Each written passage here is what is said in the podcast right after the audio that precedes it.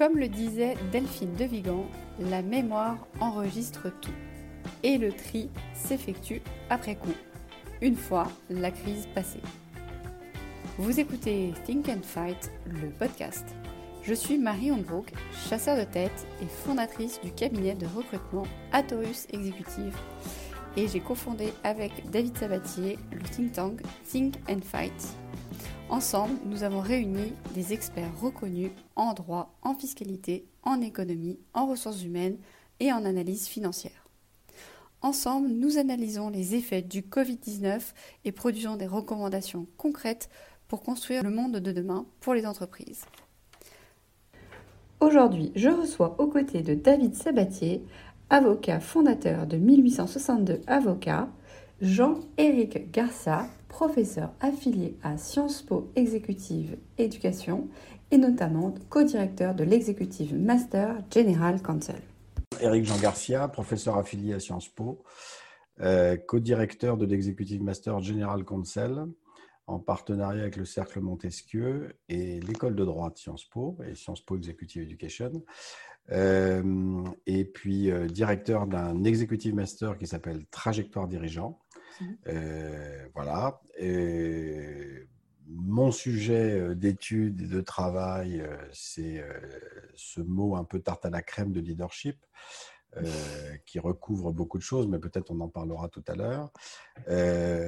voilà. Sinon, j'ai un parcours, j'ai un parcours hybride, puisque j'ai commencé ma carrière dans le monde des affaires internationales. J'étais un jeune directeur export. Euh, j'ai fait un MBA euh, aux États-Unis, au Texas. J'ai fait un Master of Philosophy et un PhD à UCL, University mm. College of London. Euh, mon sujet de thèse, c'est qu'est-ce qui permet aux professeurs qui parlent de leadership dans les exécutifs programmes des grandes universités américaines, anglaises et françaises de penser que ce qu'ils disent sur le leadership est intéressant. et puis, c'est provocateur, comme c'était le libellé de votre sujet de thèse, ça? C'est mon résumé. C'est ma, ah oui, d'accord. je me dis, il cache le, garçon. Hein. Si, je rentre, si je rentre dans le détail, je, vais vous faire veiller. Donc, euh, quoique, ah, des, choses ah non, ah non, moi j'aime bien le leadership, ça me fait Oui, Qu'est-ce qu'un bon leader, le bon ou le mauvais leader hein? Ah, C'est la question qu'on me pose souvent, ça. C'est quoi un bon leader pour vous? Bon. Euh, et puis, euh, alors, mais j'ai aussi, euh, j'ai aussi une carrière d'entrepreneur puisque j'ai été PDG de deux sociétés. Mhm. Ah et j'ai deux sociétés dans les services à la personne, dont une société de franchise et une société industrielle de cosmétiques. Et puis, j'ai été aussi directeur de l'INSEC Paris, euh, et euh, directeur euh, académique, scientifique pour le groupe European Business School. Voilà, j'ai 250 ans. Mais alors, vous trouvé où l'énergie là? Parce que comment vous faites? Qu'est-ce qui vous lève le C'est quoi qui te lève le matin? On a trouvé l'énergie pour faire tout ça alors ça, ça c'est un beau sujet de leadership. J'avais parlé de ça avec Jean-François Rial, le patron de Voyageurs du Monde, euh, qui disait avec beaucoup d'intérêt que l'une des grandes inégalités qu'il y a entre les dirigeants, c'est l'énergie. Et c'est une chose qui ne s'achète dans aucun magasin, qui est le produit euh, d'une biologie personnelle. Et euh, c'est vrai qu'on est, qu'on est ainsi fait. Il y a des gens qui dorment trois heures par nuit ou quatre heures par nuit, ça leur suffit. Et le reste du temps, ils travaillent, ils réfléchissent. Bref, ils ont presque une double vie éveillée par rapport à d'autres qui font des grasses matinées et se couchent tard, mais pas pour travailler. Donc euh, voilà, il y a, y a, c'est un vrai sujet. Euh, l'énergie. Il y a l'envie aussi, parce qu'il n'y a pas que l'énergie, il y a aussi l'envie. Qu'est-ce qui vous motive? J'y viens, j'y viens. J'avais parlé de Spinoza et de Conatus. Hein, donc euh, nous avons une envie, un besoin d'exister, hein, un besoin de d'être dans ce monde et, et c'est ça l'envie, c'est ce que Schopenhauer appelle aussi la volonté.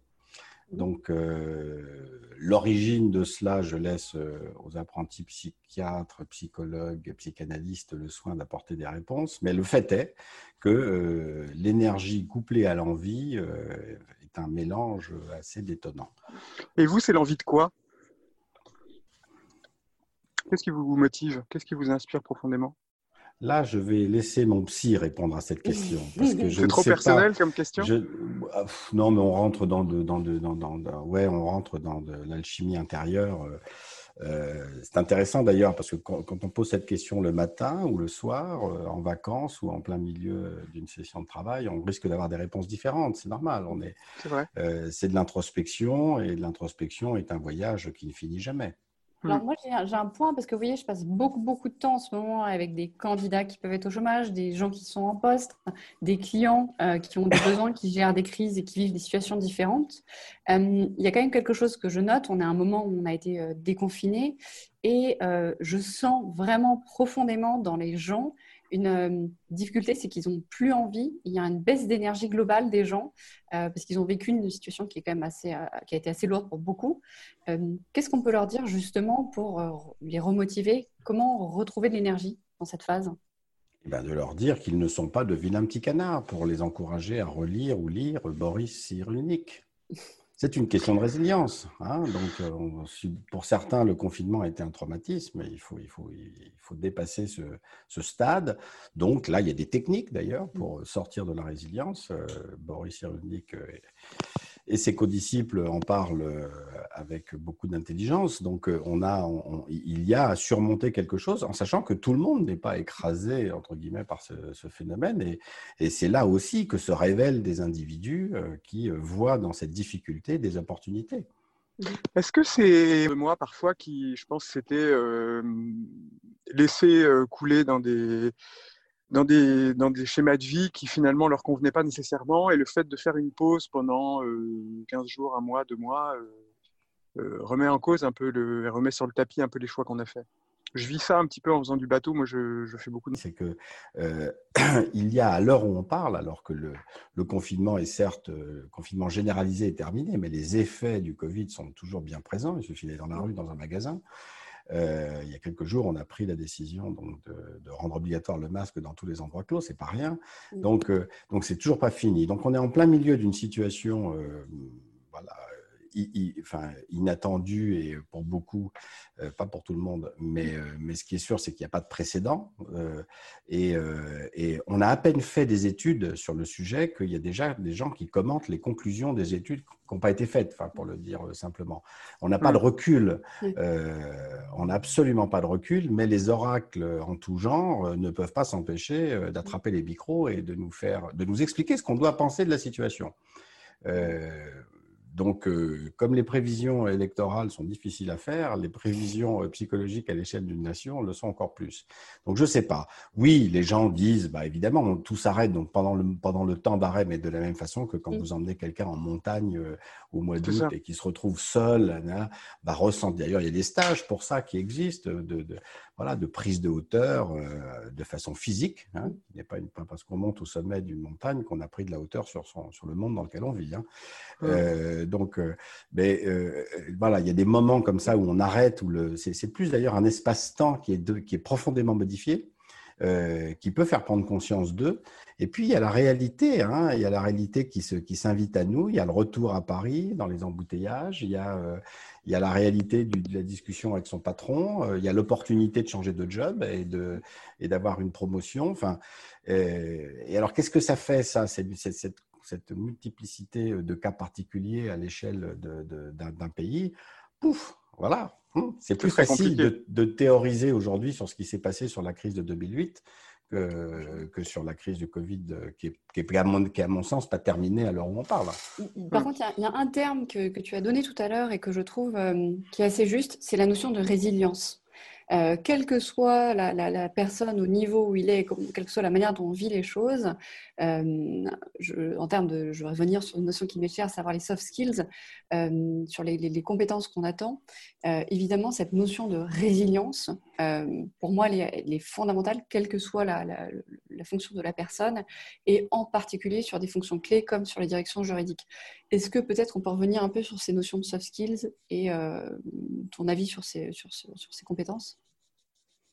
Pendant des années, ce qu'on recherchait, c'était euh, vraiment une partie technique. Par exemple, on recherchait un, directeur juridique, un DRH ou une fonction clé dans un organigramme. C'était toujours des fonctions assez techniques. Aujourd'hui, moi, ce que je vois émerger de, ma fenêtre de recruteur, évidemment, euh, c'est que sur les, compétences qui vont être attendues, euh, cette crise qu'elle a mis en avant, en tous les cas à ce stade, ce qu'on peut dire, euh, ça ne va pas être forcément que des compétences techniques, mais aussi des compétences comportementales. et tu parlais tout à l'heure de résilience. Est-ce que le, leader de demain, est-ce que le, dirigeant de demain aura justement euh, cette, compétence encore plus mise en avant ou pas? Enfin, Quel est ton point de vue là-dessus? Hmm. Ça fait beaucoup de choses dans cette question. Hein. Euh... Il n'aime pas nos questions. Hein. Il n'aime pas nos questions, mais on peut les changer. mais c'est pas grave non, mais, mais euh, oui, parce qu'il ne faut pas prendre des questions pour de l'argent comptant. Exactement. Euh, donc, euh, donc, une question, ça se tripote, ça se, ça se discute. Ça se, D'accord. Mais j'aime bien, justement. Non, non, je disais ça de manière positive, j'aime mieux. Allez-y, on vous écoute. donc, ok. Donc, non, mais alors, sur cette question de soft skills, bon, c'est un, un, grand et vaste sujet. on, J'ai envie de dire un peu par provocation comme ça euh, pour, pour, pour, trouver un angle, hein, mmh. de dire que euh, l'offre crée la demande en matière de soft mmh skills. On est, on est dans cette situation. Euh, il n'y a, jamais, a jamais eu. Il n'y a jamais eu, j'allais justement l'expliquer. Il n'y a, y a, a, jamais eu autant de, de, discours sur les soft skills, de, de, de formation, mmh. de, conférences, de livres, de publications sur les soft skills qu'aujourd'hui. l'offre crée la demande. C'est-à-dire que plus on en parle et plus on a le, sentiment que c'est quelque chose d'important. Donc, pour avoir un, regard un peu, un peu nuancé, distancié sur le sujet, il faut, il faut arriver à s'extirper de la gravité euh, médiatique qui entoure, enveloppe ce sujet. Euh, en disant ça, je fais un peu aussi référence à. Enfin, je, ferai, je tirerai bien une, une tangente vers euh, Frank Furedi, qui a écrit un livre qui s'appelle Therapy Culture, et qui, euh, en substance, explique que nos sociétés évoluent vers euh, euh, des solutions thérapeutiques mmh. Et que jusqu'au niveau des États, euh, qui n'ont plus simplement la responsabilité euh, de donner du travail et d'assurer la dimension économique de leur nation, mais qui doivent en plus assurer le bien-être de leurs concitoyens. Et là, ça pose un sujet. Ça, c'est un sujet intéressant parce que par, euh, par, effet, par effet domino, l'entreprise devient enfin, il y a quasiment une injonction à l'entreprise de traiter ce sujet. Et la loi Pacte, par exemple, s'inscrit dans cette, dans, dans, cette logique. Du sens. Donc, non, non, non, non, je parle de bien-être pour l'instant. Le sens, c'est encore autre chose. là, c'est des grands mots, tout ça. Hein. Si on les mélange trop vite, euh, ça ne veut plus rien dire. Non, non, mais vous avez ah, raison. Hein. On ne sait plus quoi en faire. Voilà. Donc, cette question du bien-être, hein, qui a d'ailleurs, mmh. avec euh, sa, vague initiatrice du bonheur au travail, mmh. l'entreprise avait pour objectif pas simplement de donner du travail contre un salaire, euh, mais euh, de rendre heureux ses collaborateurs, d'où les Chief Happiness Officer Co. Donc, bon, le, le, le, sujet s'est un peu recadré, j'ai envie de dire, ça s'est un peu calmé, mmh. mais il y a quand même un vrai sujet, c'est euh, la question de, du bien-être. Et alors, la question du bien-être et du bonheur, qui les, deux se tiennent la main, souvent on dit bien-être par de façon pudique, pour pas dire mmh. bonheur. Le bonheur étant un sujet immédiatement complexe euh, et surtout intime. intime. Mmh. Ce qui nous rend heureux, c'est quelque chose de, très perso. Donc, euh, donc, euh, de là, euh, on peut s'interroger si euh, le discours sur les soft skills, finalement, ne répond pas à ce, à cette, à ce, à ce besoin d'évolution de la société d'un côté et de l'industrie qui se crée en face de ça. Industrie qui offre des services et de tout ce que j'évoquais tout à l'heure. Euh, donc, comment avoir un regard Oui? Une manière, pardon, je, fais une remarque, mais euh, c'est une manière, de, vous voulez dire, juste pour être sûr que je comprenne, de, valoriser en fait le collaborateur en disant, bah voilà, ce, qui nous intéresse chez vous, c'est le fond de votre personnalité, euh, c'est vos soft skills, plutôt que uniquement vos connaissances techniques. Vous n'êtes pas qu'un opérateur technique dans une conception marxiste du travail, mais vous êtes également un être vivant avec ses sensibilités, ses émotions, et l'entreprise est là pour avec son Chief Happiness euh, Officer et son baby-foot pour euh, militer en faveur de votre bien-être, si ce n'est de votre bonheur. Et donc, euh, pour vous, c'est quelque chose qui va un peu dans cette espèce de mouvance, dans ces concepts un peu à la mode, et puis qui, derrière permettent en fait, je, je, pense que les entreprises s'en servent pour essayer de, recruter les, meilleurs profils et, donc d'attirer vers elles des compétences. Ok. Alors, en fait, à la mode, mais pas nouveau. Du tout.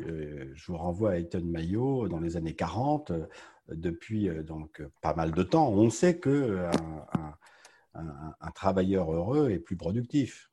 Oui, mais on l'a, on l'a quand même. mariage. Il y, avait, il y avait un mariage d'intérêt. Mm. Euh, les Américains ont sorti un livre dans les années 90 qui, dont le titre était Une vache heureuse donne plus de lait. Donc, euh, il, fallait, il, fallait rendre les, les, euh, les, collaborateurs heureux, non pas pour, le, pour les rendre plus heureux, mais tout mm. simplement parce que quand ils sont dans un environnement de travail qui leur convient, blablabla, ils sont plus productifs. Mm, donc, la question de fond. Donc, aujourd'hui, on, on, a une résurgence de, cette, de ce discours dit des ressources humaines.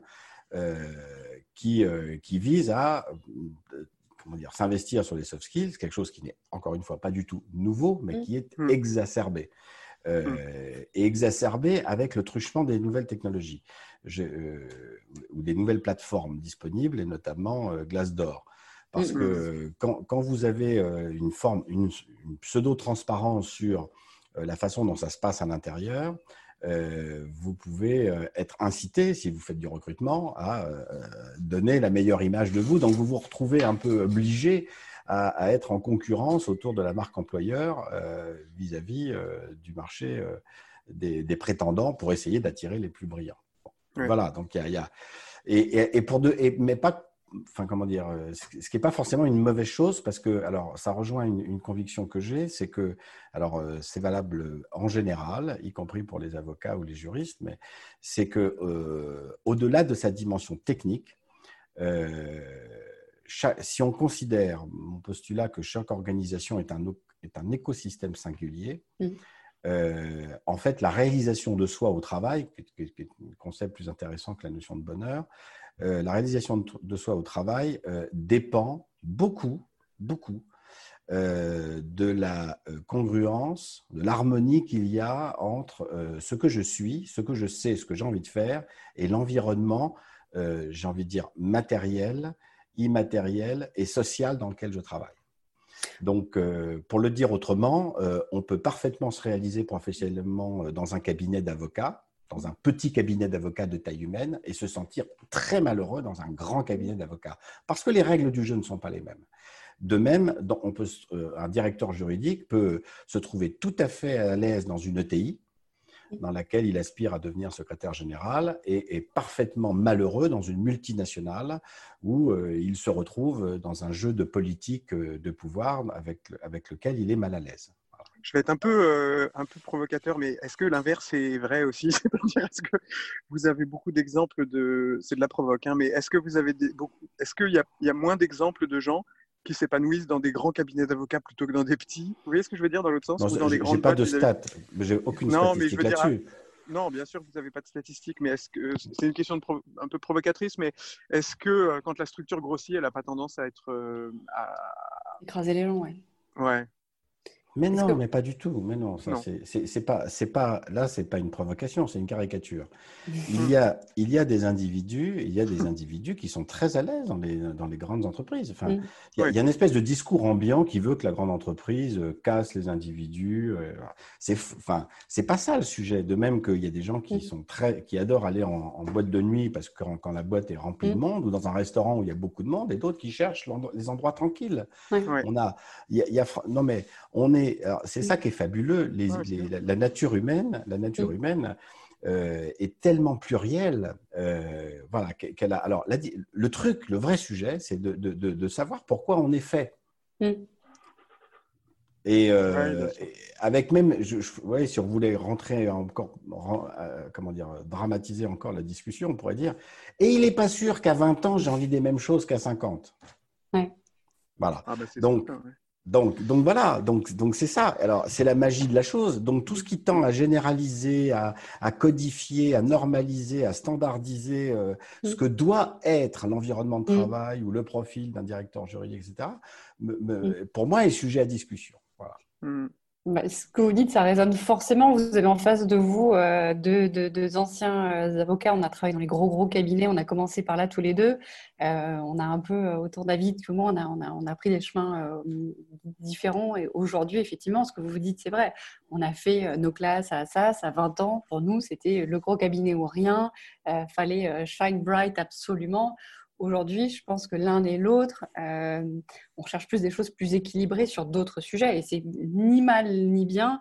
Et la difficulté que les gens ont, euh, c'est d'identifier justement dans un environnement où peut-être pour eux, ça peut être toxique et ils ne s'en rendent pas compte. Euh, et peut-être ce... ou à l'inverse ils se réalisent là-dedans tu vois moi j'ai moi j'ai passé une petite dizaine d'années chez J je suis parti je pense que je me serais pas épanoui à long terme dans ce cabinet parce que je connais pas en fait à long terme sur euh, sur euh, sur l'identité. Enfin, en fait, ça correspondait pas à ce que je cherchais. Quoi. Moi, j'avais besoin d'une liberté, j'avais besoin d'un quelque chose de plus entrepreneurial à titre euh, partir de plus bas peut-être. Et à l'inverse, j'ai des copains qui sont qui sont restés, qui sont devenus associés, qui sont super épanouis là-bas. Hein. vraiment je, et véritablement quoi. Hein. Je confirme puisque je viens de, de j'ai dirigé un groupe de travail pour monter un, un programme de soft skills pour le cabinet Gide euh, il y a quelques mois. Et euh, donc, j'ai interviewé euh, des associés et des. Enfin, pour le, je vais faire l'inverse de ce que j'ai dit, c'est-à-dire, je pense que personne n'est multiprise. Personne ne mm. peut travailler dans tous les écosystèmes avec le même degré d'épanouissement. Je ne crois pas à ça. L'expérience l'expérience prouve que euh, quand un individu est à sa place, on pourrait dire, a trouvé sa place, mm. alors ce n'est pas que la structure ou la taille de l'entreprise, c'est aussi les gens avec qui on travaille. Mm, mm. Hein, mais après, on a l'impression dans ce que vous dites qu'il y a quelque chose d'un peu. Enfin, vous dites que ça peut changer d'un âge à un autre, mais en même temps, euh, laisser penser ça, c'est laisser penser aussi que c'est définitif. Parce qu'il y a. Enfin, dire ça comme ça, c'est un peu laisser penser que c'est définitif. C'est pas définitif. Il y a des gens qui, par exemple, bah, Bon, je suis désolé, je prends l'exemple de Gite, c'est vrai que c'est. je suis resté longtemps, mais un cabinet, dans le cabinet dans lequel je bossais, il y avait des, il y avait des, jeunes qui, par exemple, avaient du mal à s'adapter à la structure, puis qui finalement s'adaptaient. Moi, ça m'est arrivé de m'adapter, de pas m'adapter à certaines équipes, et puis parce que ça fonctionnait pas, avec les, et c'était pas, et finalement à m'adapter à la taille de la structure, à comprendre comment ça fonctionnait, et à y trouver ma place euh, par la suite. Aussi, il y a le fait que à certains moments, on peut s'épanouir dedans, mais c'est peut-être pas ce dont on a besoin. Mm-hmm. On peut parfois, il faut aller voir de la différence, c'est-à-dire que euh, on peut, on, s'épanouit pas à long terme. Vous voyez ce que je veux dire? C'est hyper compliqué aussi comme sujet, je veux dire. Attendez, de mettre des règles. Si, si on s'épanouit, si, si, on, si on est, si on s'épanouit dans un système dont on n'a pas besoin, ça relève de la psychanalyse. ça me, ça me fait penser ça me fait penser, ça me fait penser à une petite histoire qui s'est déroulée, je crois que c'est chez Lacan, où un type s'assoit, s'allonge sur le divan et dit de, quoi voulez-vous qu'on parle, c'est quoi votre problème? Et le type dit, moi mon problème c'est que dans ma vie, euh, j'ai toujours eu voulu avoir un maître. Le type est PDG d'une grosse boîte et euh, Lacan lui dit, ben, je ne vois pas où est le problème. Quel type de maître vous voudriez? Et le type lui répond, un maître que je puisse dominer. Voilà. Ah. Donc, donc, quand on est dans ces, dans, dans, ces situations un petit peu euh, conflictuelles avec soi-même, paradoxales, ah. euh, voilà, l'harmonie de l'individu, si on, si on parle de ce qu'est euh, un individu qui est en harmonie avec lui-même, c'est qu'il est dans, une, dans un écosystème écosystème structurel, organisationnel et social qui lui convient bien. Qui lui convient bien. Les hmm. éthologues diraient il a le poil lisse et brillant dans, cette, dans cet environnement. Hmm. Oui, très bien qu'il y a plein de gens qui sont sur adaptation, c'est-à-dire qui vont euh, naturellement. Ça, c'est pas Oui, mais ça, c'est pas de l'harmonie. Ça, c'est pour vivre. Alors, je suis complètement d'accord avec vous parce qu'il y a des gens qui euh, ont besoin de, de, de, de, manger ou, de, voilà, hmm. ou, veulent un certain standing de vie, etc. Ils sont prêts à presque tout accepter pour ça la fin pour eux justifie les moyens, mais ils ne réalisent euh, qu'ils sont dans un environnement qui ne leur convient pas que le jour où on les sort de l'environnement, comme le poisson réalise qu'il y a de l'eau autour de lui, le jour où vous le sortez de l'eau. Allez, bim, on revient à mon exemple de tout à l'heure avec lequel vous n'étiez pas d'accord. Covid-19, est-ce que ça n'a pas été cet effet-là pour quelques personnes parce qu'on les a sortis de leur bocal? Alors, vous allez me dire, c'est de la psychanalyse, mais on a déjà, moi, j'ai l'impression. On a déjà répondu mais à ouais, mais j'ai l'impression. Je, reviens à la charge. J'ai l'impression quand même, parce que je, me dis qu'on passe à côté d'un sujet. J'ai l'impression quand même. alors, c'est peut-être c'est à mon niveau individuel, donc ça n'a rien de généraliste, mais c'est vrai que je vois quand même autour de moi énormément de gens qui, euh, et, ce témoignage, je l'entends beaucoup autour de moi en ce moment, on l'a entendu aussi pendant des interviews, etc., avec des gens qui, bon, peut-être qu'on se trompe, hein, mais il me semble que euh, cette crise du Covid-19 peut être à un moment donné aussi euh, une prise de conscience pour certaines personnes. et donc, c'est aussi l'opportunité pour pouvoir identifier de nouvelles voies. Voilà. Et c'est un peu aussi l'idée de ces podcasts, c'est d'essayer de réfléchir à des nouvelles voies, parce que les temps de crise sont des temps de changement euh, on sort un peu du bocal à un moment donné, euh, et donc on peut se poser des questions sur, euh, sur ce qui fait vraiment sens, sur ce qu'on peut, sur est-ce qu'on doit concevoir le travail de la même manière, est-ce qu'on doit concevoir l'organisation des relations sociales au travail de la même manière. Voilà, c'est pour ça qu'on enchaîne sur les problématiques notamment de télétravail, de gestion des responsabilités en télétravail. et ce que j'aimerais voir avec vous, c'est sur le programme qu'on a mis en place avec le Cercle Montesquieu. Est-ce que vous pouvez nous en parler un petit peu?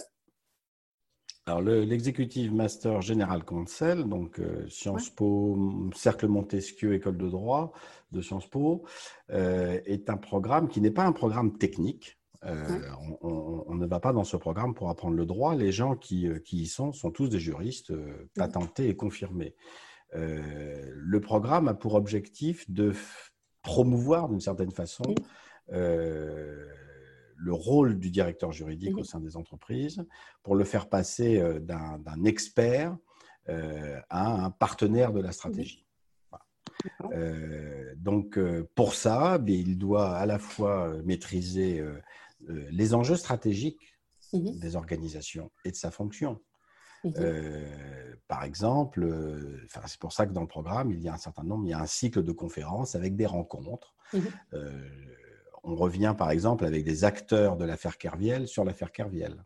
Mhm. On ne se contente pas simplement de ce qui s'est passé ou de ce qu'on en a dit dans la presse. Il y a vraiment une, j'allais dire, une, autopsie de la situation, de ce qui s'est passé, euh, avec, euh, avec euh, des personnes dont M. Gardella, qui était juriste du, groupe Société Générale à, l'époque. Mhm. on revient sur une affaire dont la presse a peut parler, mais qui est une affaire qui, d'un point de vue juridique, est très intéressante puisqu'elle touche à l'extraterritorialité du droit, l'affaire Frédéric Perucci euh, et de son incarcération aux États-Unis. Et c'est Frédéric Perucci lui-même qui vient témoigner. donc, donc, donc, ils ont des rencontres comme ça avec des, des sujets pour sentir l'évolution, la judiciarisation de la société, qu'est-ce que c'est que le, euh, les. Euh, les solutions d'arbitrage au niveau international, euh, euh, ces, États qui se font concurrence à travers le droit. Bon, donc ça c'est intéressant. Et ils ont toute une partie sur la stratégie, parce que mhm. être un partenaire de la stratégie, ça sous-entend comprendre les enjeux stratégiques. Alors ça fait pas vraiment partie d'un programme de droit. Euh, donc là ils ont, ils sont confrontés à, à des sujets de portée stratégique et un troisième volet qui est la dimension soft skills Mmh. Euh, où là, ils font pas mal de choses. Il y a à la fois une partie réflexive, hein, mmh. ça veut dire quoi avoir du leadership, ça veut dire quoi, euh, c'est quoi les, enjeux du management aujourd'hui? Alors, questions qui peuvent se poser par rapport à leur équipe, mais aussi mmh. à l'intérieur de l'organisation. Euh, et là, on a, on a un travail qui est fait avec des sociologues des organisations sur, sur la ligne du pouvoir et, et la règle de Crozier et Friedberg, l'acteur et le système, voilà des ouvrages euh, qu'on va dire de référence. Et puis euh, ils ont là aussi la possibilité de travailler sur leur posture, leur posture de prise de parole en public. Euh, ils ont la possibilité d'avoir des rencontres avec tout un tas d'intervenants, dont Marie pour parler de networking. Donc voilà, ils enrichissent véritablement euh, leur dimension technique pour, pour, laquelle ils sont déjà reconnus comme étant des experts. C'est cette épaisseur humaine et stratégique qui, qui, les prépare à devenir des acteurs euh, éclairés euh, de la stratégie de leur organisation. Ce qui est intéressant, c'est que la semaine dernière, j'avais un, étudiant qui me disait, Marie, vous faites un cours sur le networking et tout ça, mais finalement, euh, moi, je suis un directeur juridique, euh, à quoi ça me sert? J'ai pas besoin de, de, faire ça. Et euh, moi, la réponse que je lui avais dit, c'est, bah, en fait, si, en fait, si on, vous, si on fait appel à un directeur juridique ou à un autre, c'est justement pour savoir qui il connaît. Si on a un sujet sur une problématique en droit des affaires ou en droit pénal ou en droit de l'environnement, ce qu'on va rechercher, c'est oui, vos compétences techniques, mais aussi qui vous connaissez. Parce qu'il y a un moment, ce qu'on recherche aussi euh, dans, une entreprise, euh, c'est euh, des, compétences, mais aussi un carnet d'adresses. c'est un sujet qu'on a, on a, on a, on a, aussi assez souvent abordé ensemble. mais dis-moi qui tu connais, je saurai qui tu es, en fait. c'est un des points qui, pour moi, est important aussi aujourd'hui. Quoi, dans, dans les oui, je sais pas. Judas avait des amis très comment dire, euh, avec une très bonne réputation. Donc, la, Bible challenge un peu ce principe. Mais il y, a, y, a quand même l'idée, euh, dans ce que tu dis, euh, Marie, il y a l'idée du, de, du networking, elle, elle intervient, c'est important dans son milieu professionnel. Le programme aussi, en tant que tel, la vingtaine de participants à ce programme, comment dire, très peu se connaissent, en fait, 90% ne, se sont, connaissent aucune des personnes qui sont avec eux. Et ils vont développer des relations. Donc, ils vont développer un networking déjà à l'intérieur du programme entre eux et les intervenants, euh, qu'ils n'auraient sans doute jamais euh, construit. Et, euh, je termine juste un point sur ça, le, le, parce que ce que je voulais, je voulais citer un étudiant d'un de, des programmes exécutifs de Sciences Po qui avait dit les, les programmes exécutifs de Sciences Po, c'est l'occasion de se faire des amis d'enfance à 50 ans. Ah, c'est pas mal. Ce qui était une, façon de montrer que, et alors moi j'insiste beaucoup euh, dans, mon rôle à l'intérieur de ces programmes, c'est de tout faire pour que se crée une communauté d'apprentissage. Qu'on ne soit pas simplement là pour venir, euh, j'allais dire, pointer et prendre un cours. D'ailleurs, je parle, j'utilise jamais le mot cours. Hein, euh, ce sont des séquences, ce sont des rencontres on n'est pas du tout dans quelque chose de scolaire, on est dans quelque chose d'éminemment interactif où euh, les apports des, euh, des intervenants valent autant, si je puis dire, que les expériences des participants. Donc, c'est quelque, voilà, et cette alchimie-là, elle est précieuse et, elle, nécessite, euh, elle nécessite le déploiement de tout un programme qui se déroule. Dans le monde de demain, où nous, on s'est déjà rencontrés en physique, on a déjà eu cet échange euh, euh, de la communication non verbale. Aujourd'hui, nous échangeons via des, écrans, un écran, comme on sait, ça coupe les rayons. Euh, comment on rayonne, en fait, quand on est face à... On doit changer de communication? Comment on fait? Alors moi, je ne suis pas le spécialiste, euh, pardon encore une fois de triturer la question, mais je ne suis pas le spécialiste de, la communication euh, par écran. Mais, mais je, vais quand même dire une chose. En, tous les, en ce qui concerne le programme exécutif euh, General Counsel, parce que là, pour le coup, je peux parler pour ce programme. j'ai, on, a fait d'ailleurs, on a fait, on a demandé aux étudiants s'ils souhaitaient avoir des interventions présentielles ou en distanciel pendant le confinement la grande majorité euh, euh, des, étudiants euh, ont souhaité le présentiel. La grande majorité. Parce que voilà, il y a quelque chose qui ne se, qui ne se, qui ne se recrée pas. Le fait d'avoir une majorité d'étudiants qui souhaitent le présentiel, c'est aussi parce que il y a cette alchimie qui se crée lorsqu'ils sont ensemble. Et, et, en disant ça, je ne dis pas que les écrans sont sans intérêt. Euh, bien mm. entendu. La preuve, c'est qu'on s'en sert en, en, mm. ce moment même. Mais euh, souvent, je, je, je, fais la comparaison entre la musique en disant que, euh, écoutez, la différence entre le distanciel et le présentiel, c'est assez comparable à la musique, entre écouter un morceau d'un groupe qu'on aime bien chez soi, sur sa chaîne IFI, et puis aller au concert, écouter la même chanson. Euh, et, tous, et tous ceux qui l'ont vécu, qui savent ce que ça veut dire, voient que c'est pas simplement une dimension en plus, c'est beaucoup plus. Donc voilà, ça ne veut pas dire qu'il ne faut pas acheter de, de, de ou de pas s'abonner à 10 heures. C'est pas ça, mon, mmh. propos. Mais euh, il y a une complémentarité de l'un et de l'autre. Mais quand on fait une formation exécutive avec des gens qui, qui euh, comment dire, investissent du temps et de l'argent dans une formation à Sciences Po, euh, ils sont demandeurs du concert. Voilà. Pour, le, pour le... Et donc, c'est pour voilà, interagir avec les autres. c'est pas uniquement parce qu'ils veulent les rencontrer pour pour faire du réseau. Quoi. Est-ce que les, gens qui viennent à, ces formations-là, ils viennent pour, euh, pour, la, qualité de la formation, j'imagine, pour le réseau? Et qu'est-ce qui leur manque en fait? Qu'est-ce, que, qu'est-ce qui est pour vous euh, euh, l'élément ou la compétence Parce que vous parliez effectivement de, si j'ai bien entendu, de développer les soft skills, de développer le sens stratégique chez les General Counsel et, et puis l'échange, enfin voilà, apprendre à, interagir avec d'autres General Counsel, c'était ça l'apport fondamental de votre formation. Qu'est-ce que qu'est-ce qui manifeste comme difficulté majeure? Enfin, quelle est la, on, parle, on dit souvent, par exemple, que les General Counsel, ils ont, on, voilà, on parlait beaucoup de ces soft skills, ok.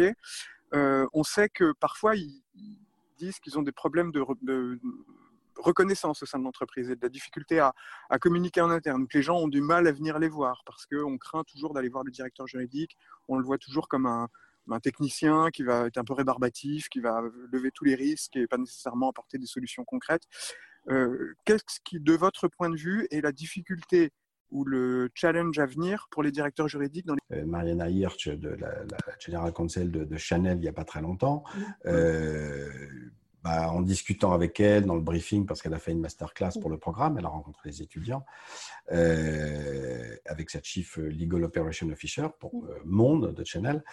bon, je, vois le, sujet, le sujet de ce qu'elle a fait de la fonction juridique au sein de Chanel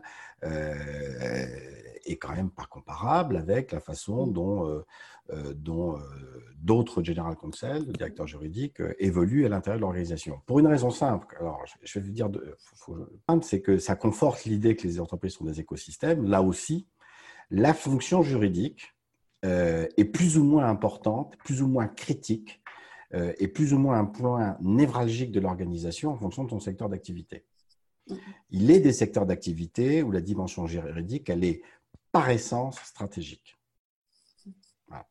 Euh, dans d'autres secteurs d'activité, elle est euh, historiquement euh, périphérique. Et on mmh. retrouve le directeur juridique souvent sous l'autorité hiérarchique du directeur financier mmh. ou du directeur ou d'un secrétaire général qui n'est pas un directeur juridique. Donc euh, voilà, donc on va voir des situations euh, qui sont différentes en fonction des secteurs d'activité. Je prends le cas de Vinci, question initiale de David. Qu'est-ce qu'il est important dans ce programme de faire, euh, eh bien, enfin, de faire évoluer hein, ou de, je, dirais quelque chose qu'on ne peut pas prévoir à l'avance d'un point de vue pédagogique, qui est l'évolution du mode de raisonnement. Le sujet, et c'est pour ça que j'évoque, enfin, j'ai une séquence dans laquelle j'introduis la question du management, qui s'appelle le management en question et qui problématise la question du management, mais à travers elle, elle problématise la question de la pensée critique.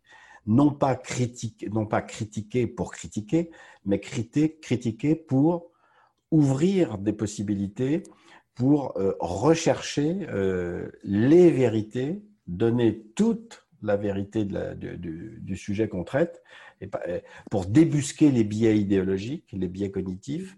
Euh, donc il y a dans le mode de c'est le mode de raisonnement qui est probablement, à mon sens, la clé de voûte d'un programme euh, haut de gamme, euh, celui-là même qui vous fait progresser sur votre façon de penser. Or, il faut bien reconnaître qu'on s'interroge très peu sur notre façon de raisonner. Et on peut multiplier les datas qu'on fait rentrer dans notre raisonnement. Donc le raisonnement, est, c'est comme une matrice. Elle traite l'information toujours de la même façon. Donc faire évoluer le directeur juridique en un partenaire de la stratégie sous-entend de, faire évoluer son mode de raisonnement vers une pensée plus critique d'un côté, plus ouverte de l'autre. Quand je dis critique, c'est aussi autocritique sur sa façon de raisonner. Hmm. Voilà, pour appréhender euh, les sujets et devenir, in fine et concrètement, c'est quoi? Bah, C'est d'être pas simplement, euh, euh, c'est pas de critiquer les choses, c'est pas ça le sujet. Le sujet, c'est d'être créatif. C'est de voir des opportunités où, on n'imaginait pas qu'il n'y en avait. C'est faire le tour de la pyramide et s'apercevoir que bah, de l'autre côté, la face, la face n'est pas la même que celle que je regarde. Voilà, donc c'est ça le sujet. Et ça, c'est amusant parce que c'est, enfin, souvent, on entend que le directeur juridique, ce qu'on entend moins de l'avocat d'ailleurs, bizarrement d'ailleurs, parce qu'il y a plein de directeurs au General Counsel qui sont d'anciens avocats, mais on entend souvent du directeur juridique que c'est un technicien du droit, etc. Et donc on le fait évoluer vers une, capacité à réfléchir de manière plus critique, plus stratégique, et j'entends tout ça. Mais finalement, en droit, et c'est le métier d'un avocat, d'un magistrat, c'est euh, de faire du syllogisme juridique, c'est-à-dire de partir d'un état de fait, d'une réalité concrète, et de faire un aller-retour par le droit, puis l'application du droit par la jurisprudence, donc de concepts purement théoriques et abstraits, pour changer la réalité. C'est ça le droit. Le droit, c'est de partir d'une situation concrète, de faire un aller-retour par des concepts abstraits qui sont de l'ordre de la règle, pour pouvoir revenir à la réalité et la modifier en conséquence. Donc finalement, l'exercice normalement d'un juriste, et c'est ce que moi je trouve beau dans la réflexion juridique et dans euh, c'est ce qui moi me passionne hein, dans le droit, c'est le fait de faire perpétuellement des allers-retours entre la réalité et les faits.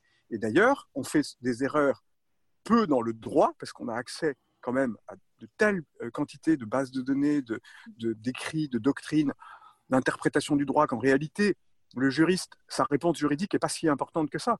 Là où il fait une erreur, là où un juriste se trompe, ou là où un avocat se trompe, c'est pas dans l'interprétation du droit, c'est dans l'interprétation des faits.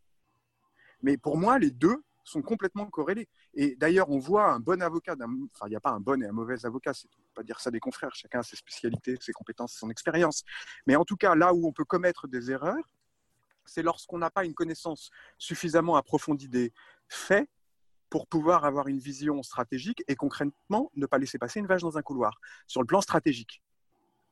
Donc, euh, euh, pour moi, le juriste est par essence quelqu'un qui se promène entre les faits et le droit. Ça n'est pas un technicien du droit, ça doit être un stratège. Donc, je vais complètement dans le sens de ce que vous dites. Hein. Ça me semble indispensable. À partir de notre niveau de compréhension des choses. D'accord.